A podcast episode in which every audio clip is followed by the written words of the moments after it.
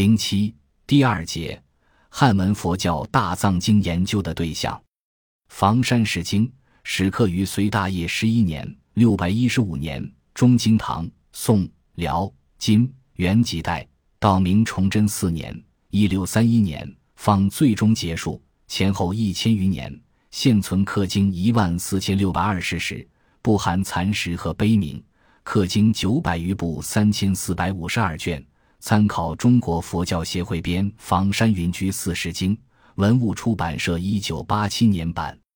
房山石经的雕造，从创刻者最初的意愿中，确实可以看得出，是为了防范法难再兴，而要刻造一部石藏即石刻的大藏经。所谓北魏南岳慧思大师，律东土藏教有毁灭时，发愿刻石藏封严河中。坐下净完法师成师副主，自随大业弃唐贞观大涅盘经成，其叶山侯生香树三十余本。六月，水浮大木千株至山下，构云居寺焉。白带山志卷二引地经景物略，中国书店一九八九年版五页。然而，房山石经在初刻的隋唐时代所刻之经。基本上是与中国佛教命运相关联的大成经，这就是创刻者净晚时代所刻的十二部经及其后继者相续完成的四大部经。从这一时期的刻经看，我们还很难把它们与石刻大藏经联系起来。但在辽、金两代更大规模的石经的雕造，则是以刻本大藏经辽藏作为底本。从而才在一定程度上显现了石刻大藏经的面貌，其所刻经籍已由初刻时代的大成经扩展到大成律、大成论及小成经的四部阿含和个别的中国著述。其所刻经自辽中熙十一年（一千零四十二年）始一辽藏版式刻有千字文信号。我们可以得出这样的结论：即房山石经的辽。金刻部分是复刻辽藏的石刻大藏经，我们在本书中没有房山石经研究的专章，这是因为它毕竟不是一种比较完整的大藏经版本。有关它的问题，我们将在关于辽藏的研究等有关章节中谈到。总之，我们把本书的研究范围基本确定为刻本大藏经及其相关的铅印本及影印本大藏经。我们认为这个研究范围比较符合真正意义的汉文大藏经的实际情况。至于写本大藏经和房山石经的研究为什么不列人本书研究的范围，除上述原因外，还因为关于这一方面的研究已经有了专门的著作问世。我国刻本的汉文佛教大藏经的雕印开始于北宋初年。我国第一部刻本大藏经是由北宋朝廷出资并组织雕造的官版大藏经《开宝藏》，在以后的宋、辽、金、元、明、清诸朝代又带有新的刻本大藏经问世。据统计，在自宋朝以来的近千年的历史中，曾有过二十余种版本的大藏经的雕造和编印。我们根据时代及其雕印的特点。大体分为四个时期，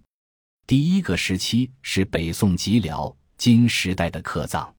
这一时期以官版藏经为其特点，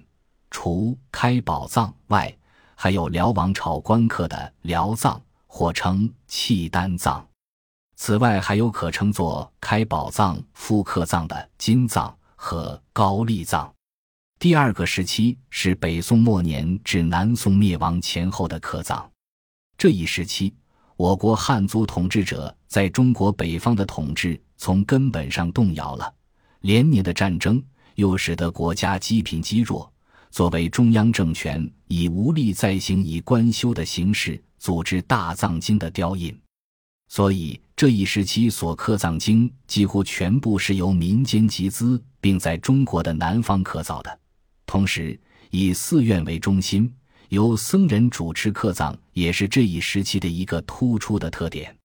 这一时期所刻藏经，主要有刻于福州东禅等学院的崇宁藏，刻于福州开元寺的毗卢藏，刻于浙江吴兴县思溪圆觉禅院的圆觉藏，刻于塞西资福禅寺的资福藏、圆觉藏和资福藏实为同一版本。圆觉禅院和资福禅寺是为同一寺院。具体情况将在第六章做专门的论述。刻于江苏无限气沙延生院的气沙藏。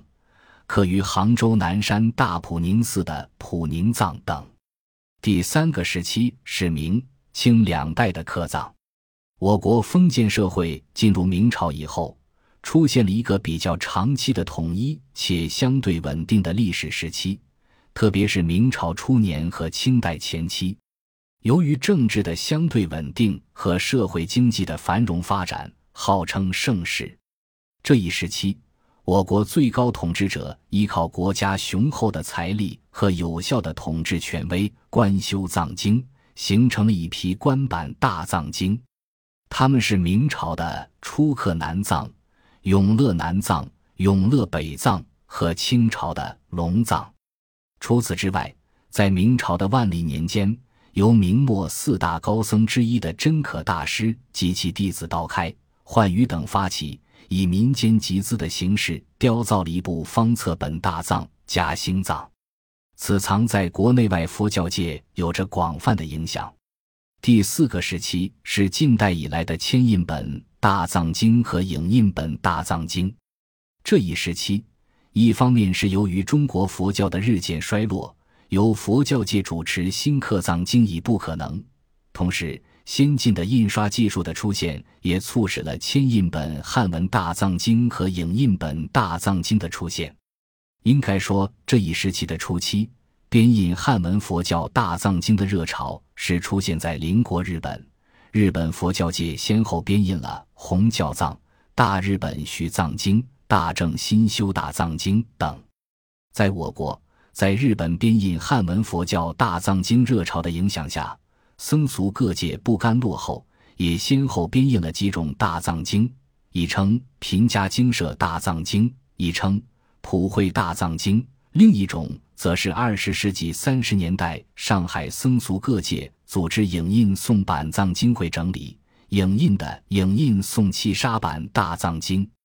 二十世纪五十年代以来，海峡两岸的佛教学者。不约而同的先后提出重编《中华大藏经》的设想，并在七十年代后付诸行动。台湾版的《中华藏》于一九八二年完成，是一种分四级影印的版本。在大陆，于一九八二年，在国务院古籍整理出版规划小组的领导下，成立中华大藏经编辑局，展开《中华大藏经》的编辑工作。到一九九四年底。一部一百零六册的《中华藏》正编完成，该藏经是一部以赵成金藏为底本，将历代大藏经中有千字文编制的全部经籍，依金藏的编目体系进行编辑的百纳本影印大藏经。与此同时，另一件重大的大藏经编印活动是北京文物出版社与北京图书馆、中国佛教协会合作。将历代大藏经中唯一幸存的青龙藏经版重新整理、修补、刷印，费时数年，以精美的装帧公诸于世，称乾隆版大藏经。